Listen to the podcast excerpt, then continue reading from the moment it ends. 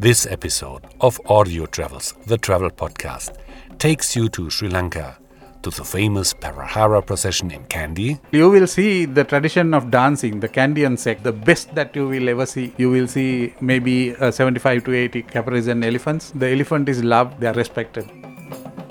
Listen to the songs of the tea picking ladies in the highlands of Nuwara Eliya.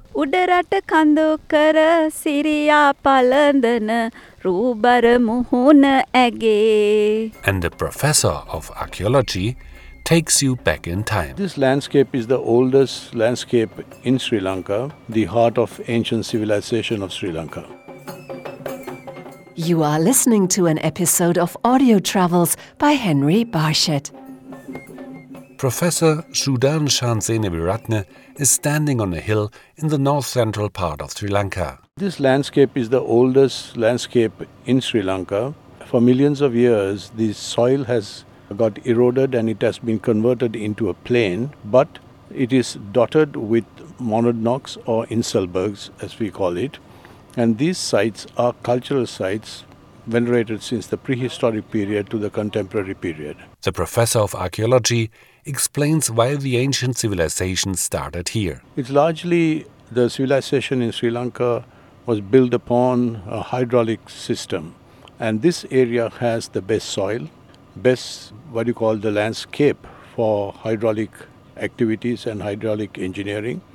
And with the rice cultivation, uh, the expansion of pol- population was uh, could be sustained, and also it was a large plain that also had very rich mineral resources. So the development of ancient cities and also the state formation took place.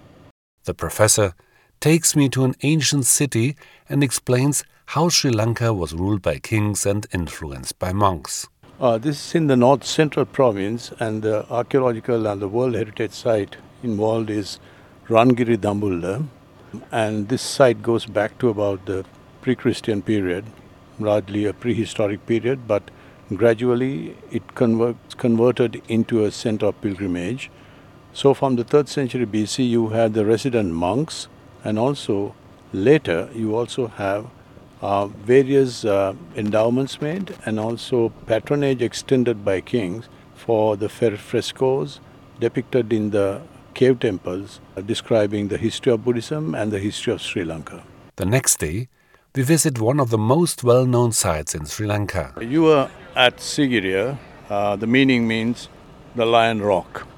And this rock has a special, well, meaning for people in Sri Lanka. It is. It is considered one of the most uh, representative World Heritage Sites. One, and it has uh, several things like tragedies, romance, uh, aesthetic beauty, everything combined as, as in a single site. Um, but also for very famous things like the world famous frescoes of Sigiriya, and also the palace complex, uh, which is world renowned. Could you just describe it, how it's bedded in the landscape? This is again a Inselberg that's sticking up in the north central province, and it's almost the central location of Sri Lanka. Uh, number two is that uh, it is uh, um, it was imagined the, the, the creator of Sigiriya, the, the king Kashyapa, imagine how one could landscape this uh, into a beautiful residential palace. Anyway, Sigiriya was famous for its uh, market center, uh, which had commercial activities going on. So, looking at the rock and the landscaping around, uh, it, it, it is a kind of a mosaic with water courses, water gardens, uh, boulder gardens, and also landscaping the, uh, the foothills of the rock itself to understand uh, uh, how you create a very powerful representation of power. But not everybody visits Sigiriya for historic reasons. The rock also played a part in modern pop culture, explained the Turkish doctor Kargolan Erdogan. long time ago in the end of 80s i think when i was already in the secondary high school i was a duran duran fan this rock band those years they were very popular and they had a video one of my favorite duran duran songs save a prayer they shot the video in a gorgeous place so i just wondered where is this beautiful place so then it turned out to be sri lanka and since that time on i wanted to come to sri lanka so much Now you've been to a place where part of the video was shot. How did it feel?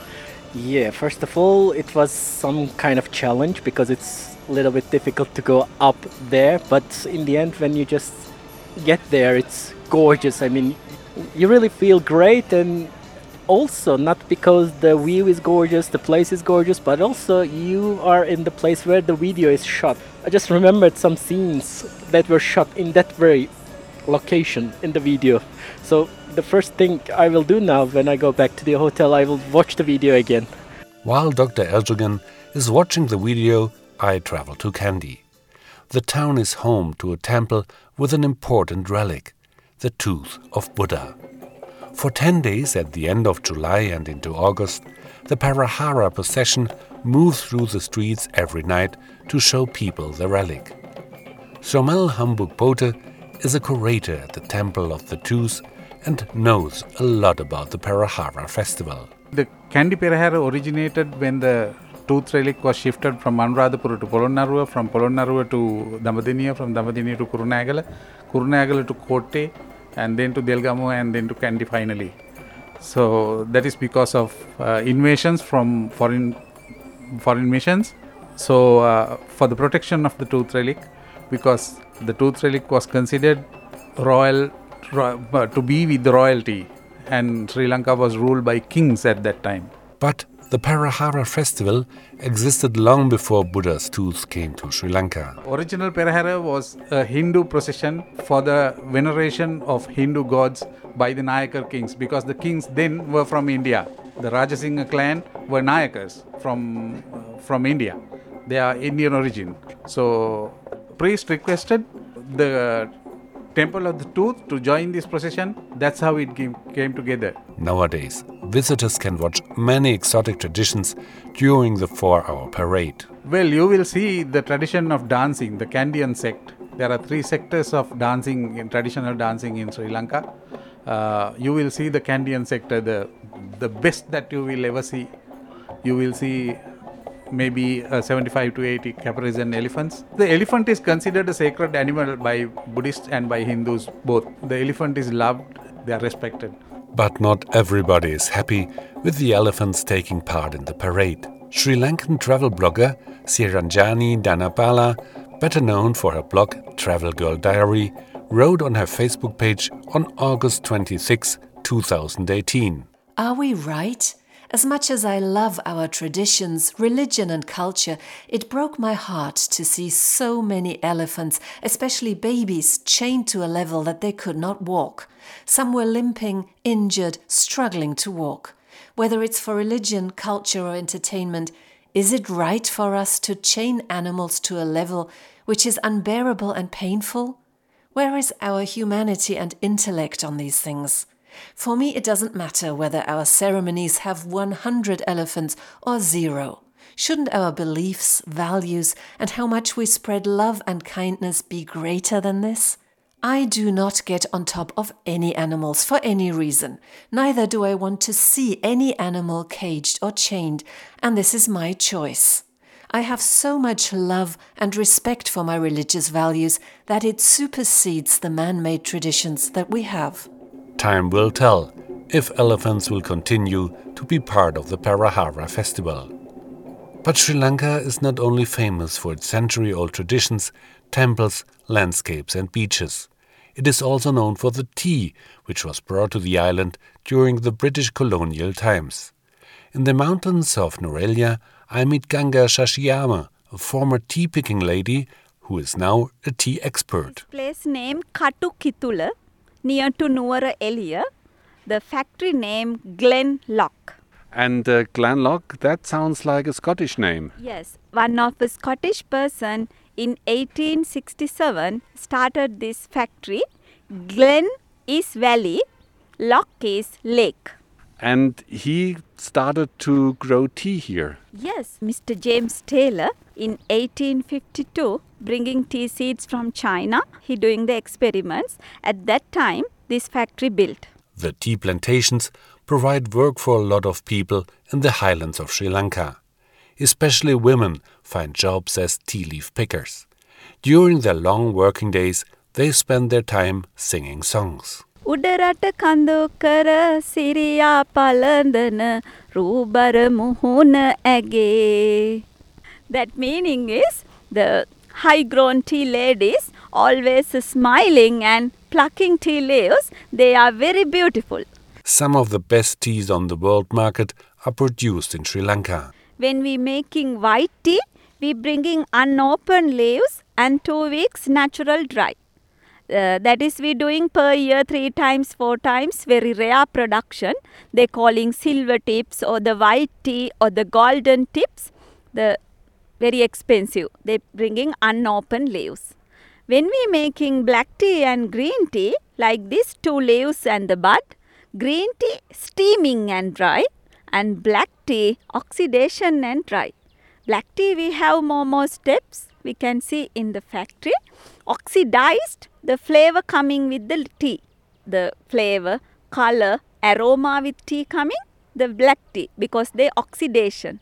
But the green and white not doing oxidation. The tea is one of the good things people remember from the time when Sri Lanka was a British colony. The Brits loved the mountains around Nuwara Eliya. when these British people explore the Nuwara Eliya, when they found out about Nuwara Eliya, they felt that is the, yeah this is this is really really weather like in our country because uh, if you go to Colombo and other places very hot weather, but they were they were walking.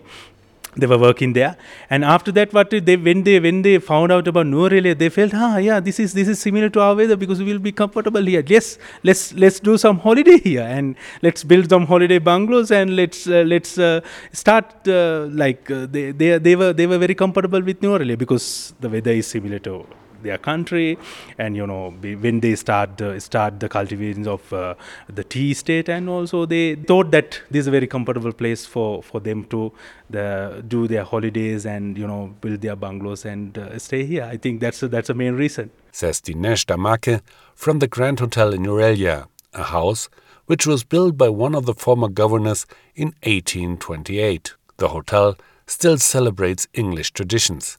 Every day during high tea, you can taste the best Ceylon teas. we start uh, at 3.30 to 6 o'clock uh, every day the high tea you, you will get savory snacks items all there and you will get sweet items all there and the and the continuously tea in, in to your table. And uh, it's a service. It's it's a plated service for everybody And you get the real specialty because this tea Yes. comes here from Sri Lanka. you will get this very special tea if you talk about Nuwara Eliya you you you talk about Grand Hotel you talk about uh, the tea and you know you will get a very special tea in our tea launch in Sri Lanka and, and, and when you when you have in high tea also But you can also explore the surroundings. If you see Nuwara Eliya, you can do some trekkings here. There's a special place called the Horton Plains. You will experience the waterfall and some animals and the birds, especially the birds. There are a lot of varieties of birds in uh. And also, if you see the other side of Nuwara Eliya, you know, if you like to climb the mountains, you can you can do do in Nuwara Eliya.